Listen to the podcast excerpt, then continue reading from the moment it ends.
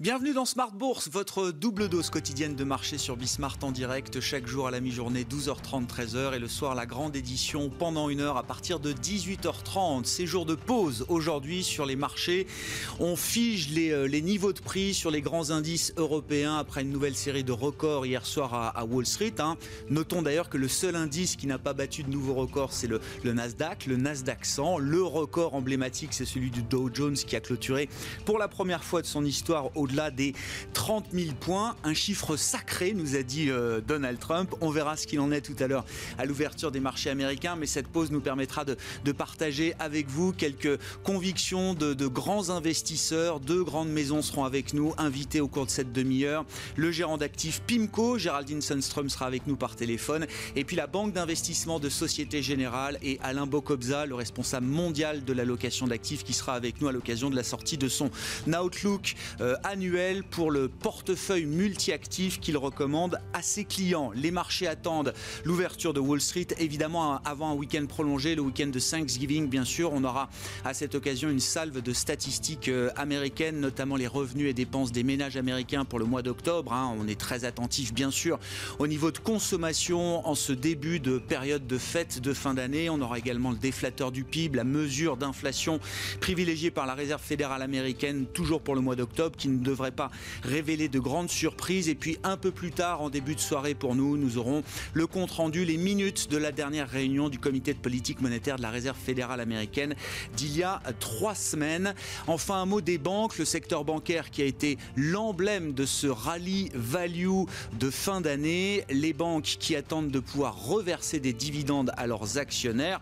Sans doute d'ailleurs un, catalyseur qui est en partie peut-être intégré aujourd'hui par, euh, par les investisseurs. En attendant une confirmation qui pourrait euh, intervenir prochainement. En tout cas, on, peut signaler les propos rapportés d'un officiel européen dans le Financial Times euh, aujourd'hui qui indique que le régulateur bancaire européen aura sans doute du mal à prolonger l'interdiction du versement des dividendes par les banques à travers l'année 2021.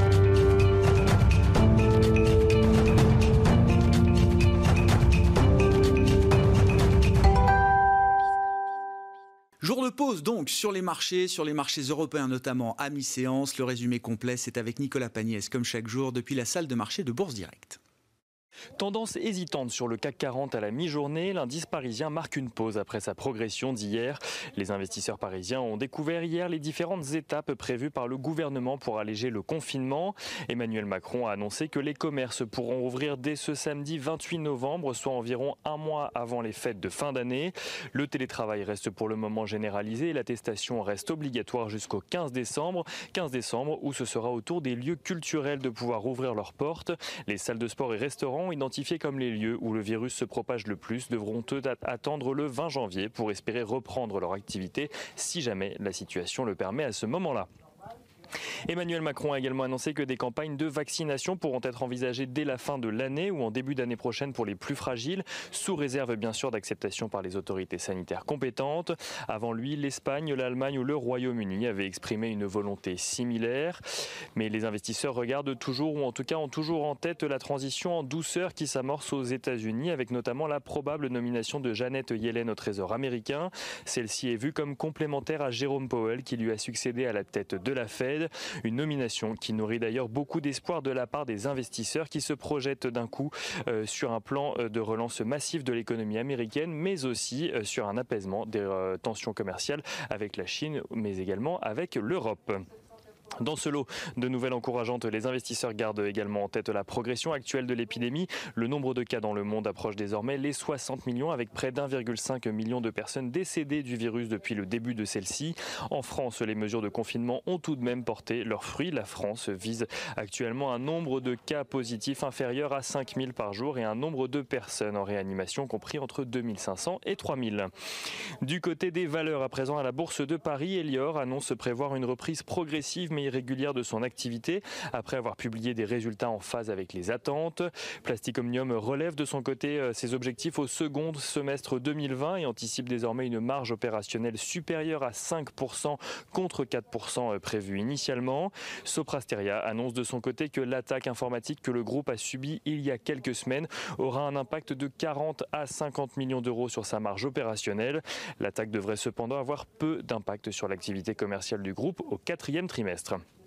Et Alstom va équiper de son côté la ville de Cologne qui vient de commander 64 trams au groupe français ainsi qu'à son homologue allemand. Un contrat à 636 millions d'euros dont 60%, à savoir donc un peu plus de 380 millions d'euros concerne Alstom. Et on finit avec Accor, Accor qui annonce racheter les marques du groupe SBE spécialisé dans l'hôtellerie et la restauration pour 300 millions d'euros. Accor qui cherche également à se rapprocher du britannique Ennismore pour créer une nouvelle entité d'hôtel sur une gamme plus large Et on finit ce point donc avec euh, les matières premières. Tout d'abord, le baril de Brent continue sa progression et se négocie actuellement aux alentours des 48,5 dollars. L'once d'or euh, se négocie à la mi-journée juste au-dessus des 1800 dollars, tandis que l'euro dollar progresse également. Il se rapproche des 1,19 dollars pour 1 euro. Nicolas Pagnès qui est en fil rouge avec nous tout au long de la journée sur Bismart depuis la salle de marché de Bourse Direct et dans les éditions Smart Bourse évidemment à la mi-journée et le soir à 18h30.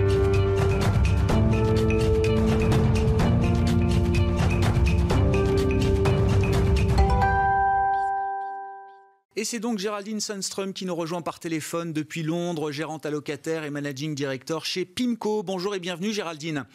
Merci beaucoup d'être euh, avec nous. Alors, on va parler de perspectives de très long terme puisque PIMCO a sorti un Secular Outlook. Euh, euh, le Secular Outlook, c'est des perspectives d'investissement à 3-5 ans hein, dans le langage des marchés, mais qui sont déjà des, déjà des horizons de temps très lointains. Mais sur le plus court terme, Géraldine, je voulais avoir votre sentiment et votre analyse même de la, de la dynamique de marché très puissante qu'on observe en cette fin d'année 2020 sur les actions value, dites value euh, évidemment, sur les marchés de crédit également. On note euh, là aussi une, intensité de mouvement très importante.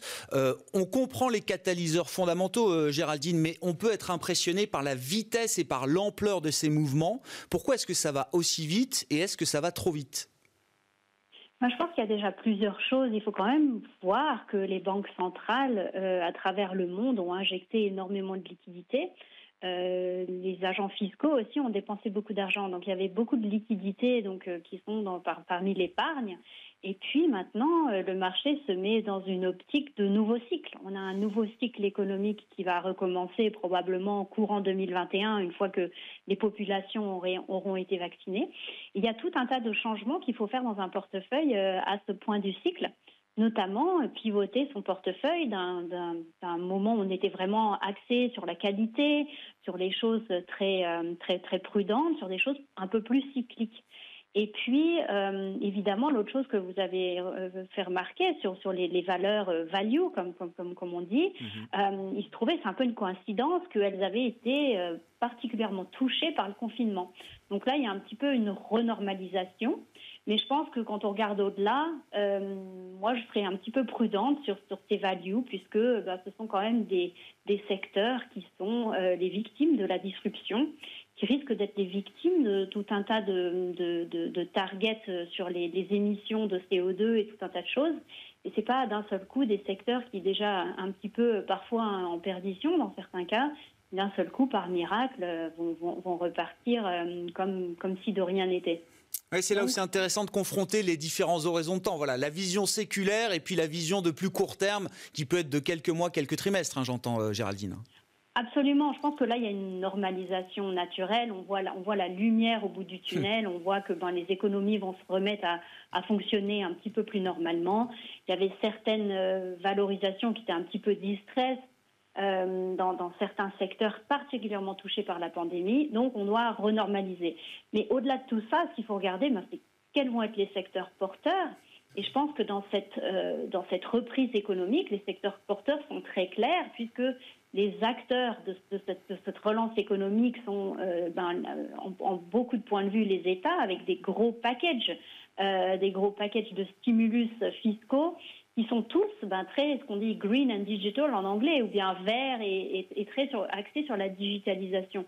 Je pense que les secteurs comme les énergies renouvelables, les véhicules électriques, les batteries, la robotique, le 5G, ce sont les secteurs où on va voir le plus de croissance et là où on va voir le plus, euh, le plus d'earnings. Donc je pense que c'est quand même là qu'il ne faut pas oublier de, de se positionner plutôt que d'autres secteurs comme ben, on va dire euh, l'énergie fossile hmm. euh, ou même les bancaires, hein, puisque les taux d'intérêt vont rester très bas pendant très longtemps, où je serai un peu plus prudente.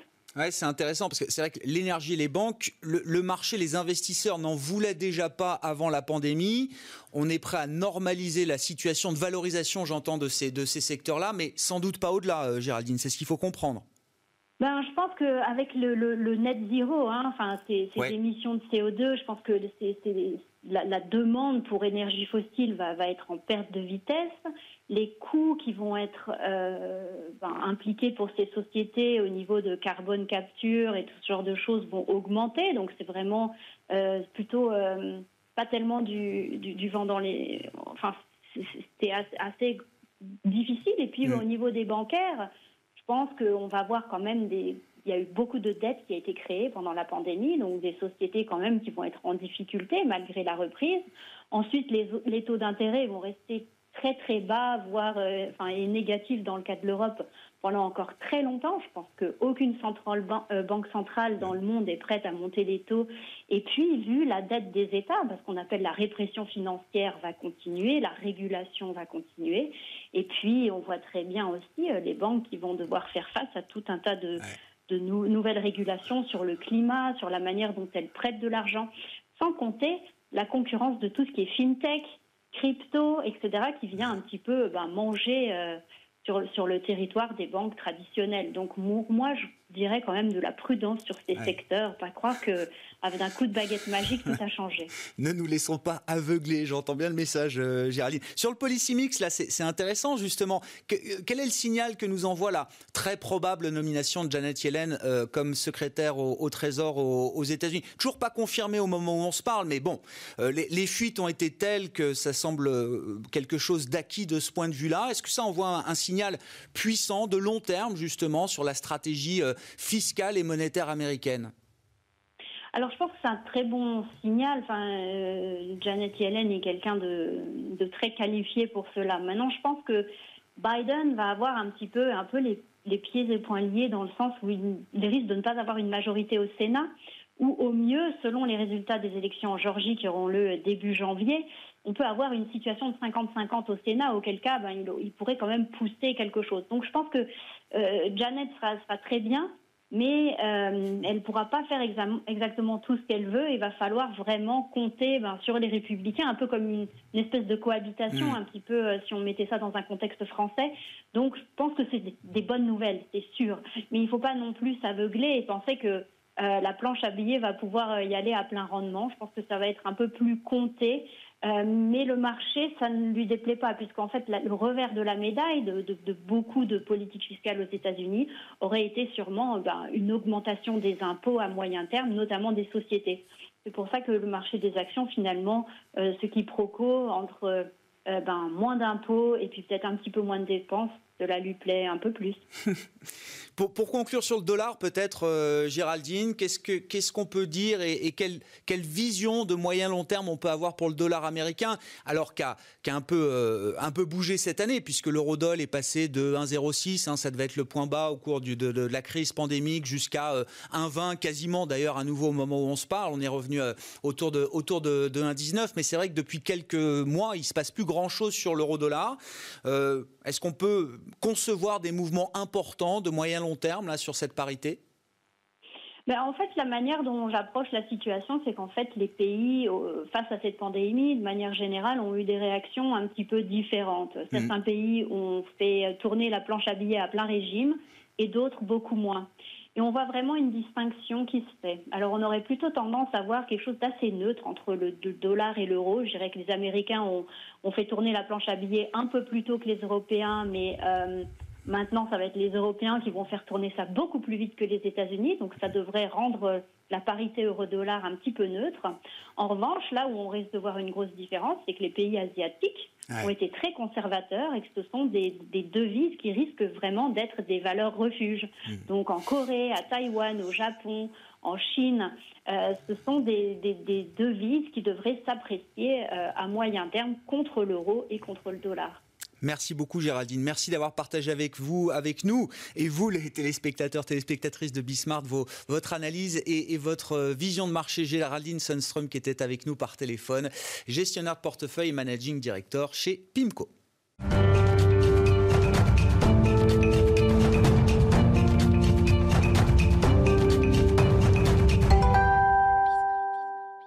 On en vient aux perspectives 2021 en matière de, portefeuille multi-actifs recommandé par Alain Bocobza à ses clients. Bonjour et bienvenue Alain, vous êtes avec nous euh, par euh, visioconférence à distance, responsable mondial de l'allocation d'actifs de Société Générale CIB. Euh, Alain, un mot, alors on parle de vos perspectives 2021, c'est le grand jour de où vous dévoilez votre, votre outlook pour, pour l'année prochaine. Un mot quand même de l'ambiance générale. On s'est vu il y a un mois, vous aviez une conviction très forte, stratégique sur les, actifs européens qui ont très largement profité depuis un mois de, quoi D'une ambiance générale qui s'est considérablement améliorée, structurellement même peut-être, euh, Alain?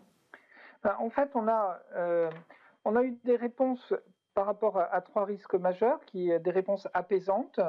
Euh, sur l'élection américaine, qui n'est plus contestée, c'est toujours un peu compliqué, mais c'est plus contesté.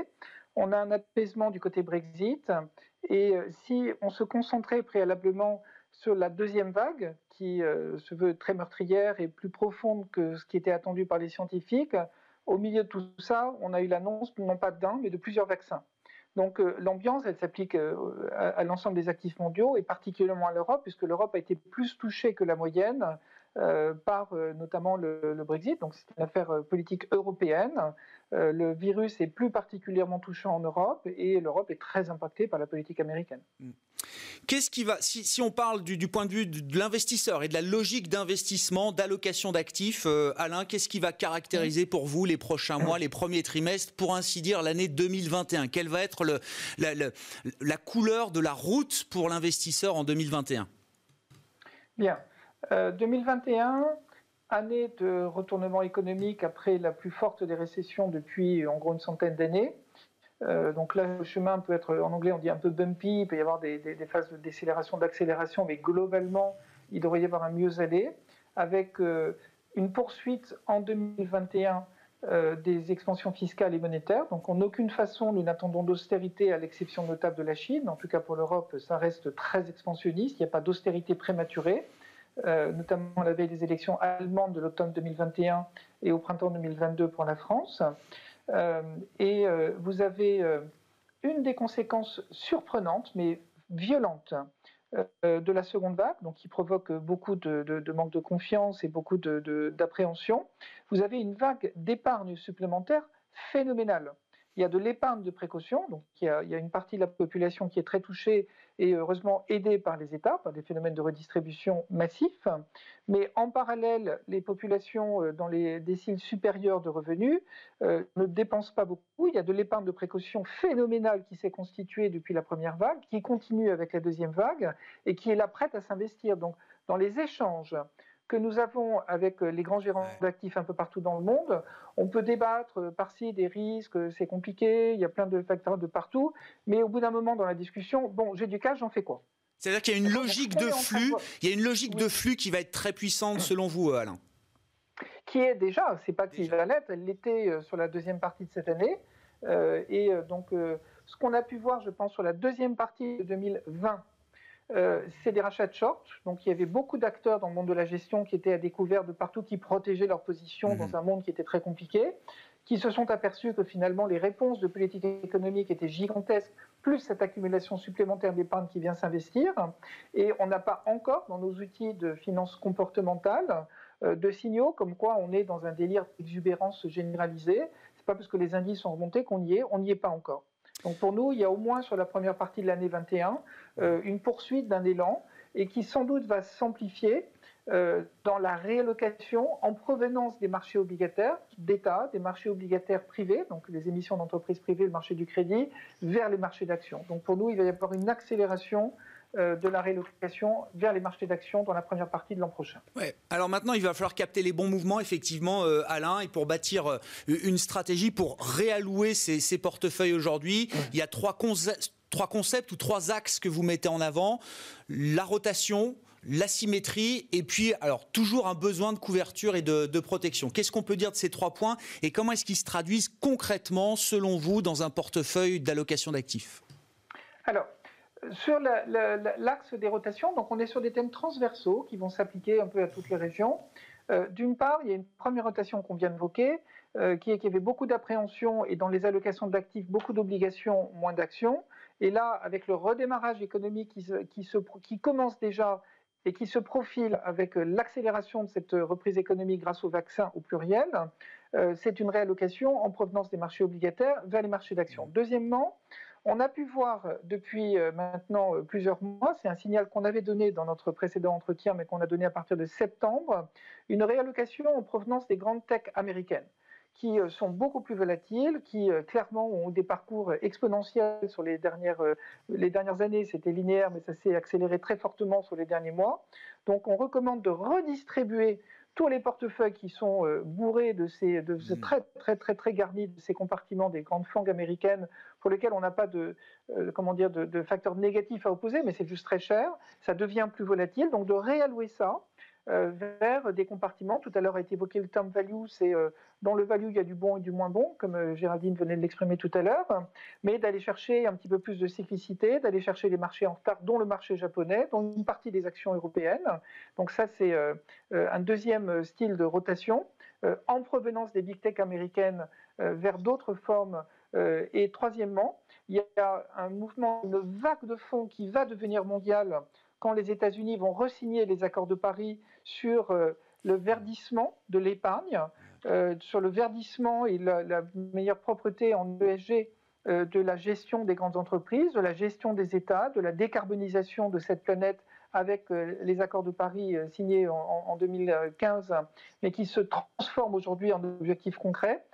donc là, effectivement, des, des, axes d'investissement autour de paniers verts euh, des, paniers d'entreprises qui permettent de s'exposer euh, à cette euh, accélération, amplification des investissements pour verdir l'économie, la rendre plus propre à tous égards, à la décarboner.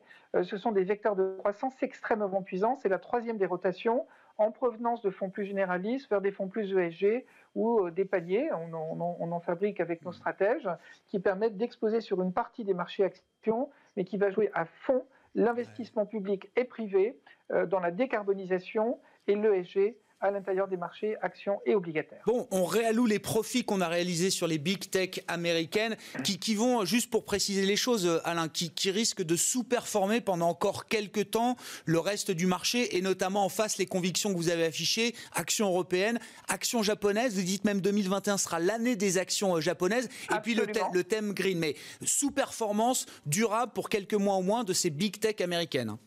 Ça peut durer plus longtemps que quelques mois, ça, ça dépend de la vitesse. Hein. Là, euh, on ne sait pas, mais sur les, deux derniers mois, ça a été très vite, très rapide et ça commence à être plus profond. Et vous savez qu'il y a un critère très important dans tout ce que nous faisons qui est le momentum. Euh, en disant quand on fait du value, euh, moi j'aurais rajouté il faut qu'il y ait du momentum. Quand vous avez une idée d'un actif pas très cher en prouvant que son évaluation est en dessous de sa valeur objective, le fait que ce soit pas cher, il y a beaucoup d'actifs pas chers, il faut arriver à prouver que ce pas cher est en dessous d'une valeur objective, et ça c'est parfois plus complexe, euh, dans des secteurs qui structurellement sont touchés, comme les énergies fossiles par exemple. Euh, donc là-dessus, c'est... Euh, il faut être discriminant, mais les actions japonaises sont sous-détenues, sous-valorisées. Mm. Il n'y a pas beaucoup de dettes dans les entreprises japonaises après 20 ans de déflation. C'est un axe de diversification en yens qui nous plaît beaucoup. Maintenant, dans les deux autres thèmes, donc il y a les asymétries, c'est-à-dire soit des actifs qui ont euh, peu de probabilité de baisser, mais qui ont un potentiel de hausse important. Vous voyez, on n'est pas équilibré entre le risque de baisse et le potentiel de hausse. Euh, donc parmi ceux-là, on introduit les actifs britanniques, à savoir que le fait qu'on diminue très fortement la probabilité d'un no deal ou d'un Brexit trop dur qui viendrait contrecarrer les velléités de reprise de cette économie. on, se, on voit actuellement le Premier ministre Johnson euh, très, beaucoup plus pragmatique qu'il n'a pu l'être. Peut-être que l'arrivée de Biden le force à ça, et des démocrates aux États-Unis qui ne sont pas très pro-Brexit. Et puis on le voit aussi revenir à ses origines quand il était maire de Londres. Euh, on sait que c'est euh, quelqu'un qui euh, pousse les, aspects verts. On revient sur une des idées qu'on voyait tout à l'heure. il venait à vélo, souvenez-vous, à l'hôtel de ville à Londres quand il était maire de Londres. Donc le Royaume-Uni, que ce soit le sterling, les actions britanniques, sont pour nous une des asymétries avec un soulagement par rapport à un scénario qui aurait pu être d'un Brexit très très dur. et puis en fait, dans la troisième asymétrie, vous avez l'Asie, puisque l'Asie ne connaît pas euh, de seconde vague par rapport au virus. Donc euh, nous, on en connaît une, ça perturbe ce dernier trimestre de cette année pour réaccélérer a priori post-déconfinement dans le courant du premier trimestre l'an prochain ou un petit peu avant. Mais l'Asie ne connaît pas de deuxième vague, donc ils sont en train d'accélérer un peu partout. Euh, donc il y a la Chine, et les actions chinoises sont aujourd'hui vraiment accessibles par tout un tas de, bêta, dont des, trackers ou des ETF qui donnent accès. Donc ça, c'est très très bien.